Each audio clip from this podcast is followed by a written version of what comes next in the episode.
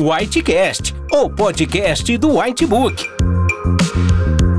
Aqui você encontrará informações atualizadas do mundo médico, relatos de casos clínicos, debates, discussão de condutas, além de descobrir como os conteúdos do Whitebook podem te ajudar nos desafios da profissão.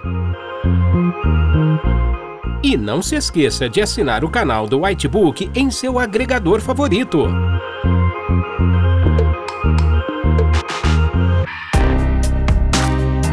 Bem-vindo ao podcast do Whitebook.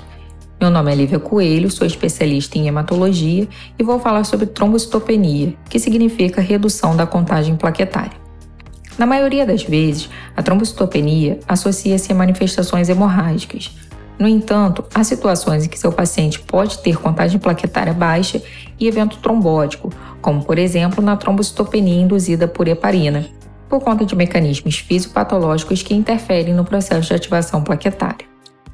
Existem diversas causas de trombocitopenia, tanto primárias como secundárias. Você deve guiar sua investigação de acordo com a condição clínica do seu paciente e a gravidade da alteração laboratorial, baseando-se também em informações obtidas durante a anamnese e exame físico. É essencial que você reconheça os critérios de gravidade para contato imediato com o especialista e pronto manejo, como síndrome HELP, microangiopatias trombóticas e leucemias agudas.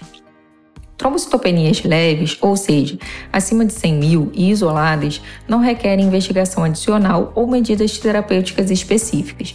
Você pode adotar conduta expectante nesses casos.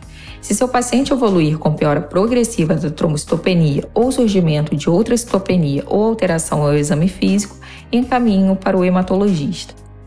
Uma etapa fundamental na avaliação de pacientes trombocitopênicos é a hematoscopia de sangue periférico, a fim de excluir pseudotrombocitopenia, que ocorre pela presença de grumos plaquetários, macroplaquetas ou satelitismo plaquetário.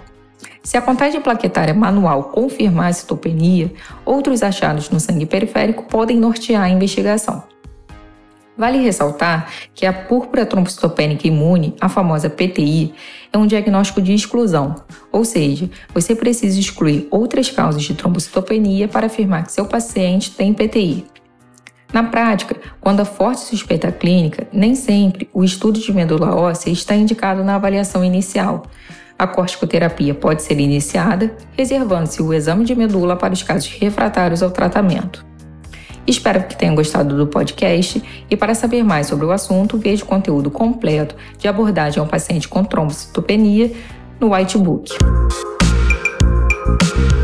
Para mais conteúdos atualizados, não deixe de assinar nosso canal do Whitebook e acesse nossos podcasts no portal PebMed em pebmed.com.br.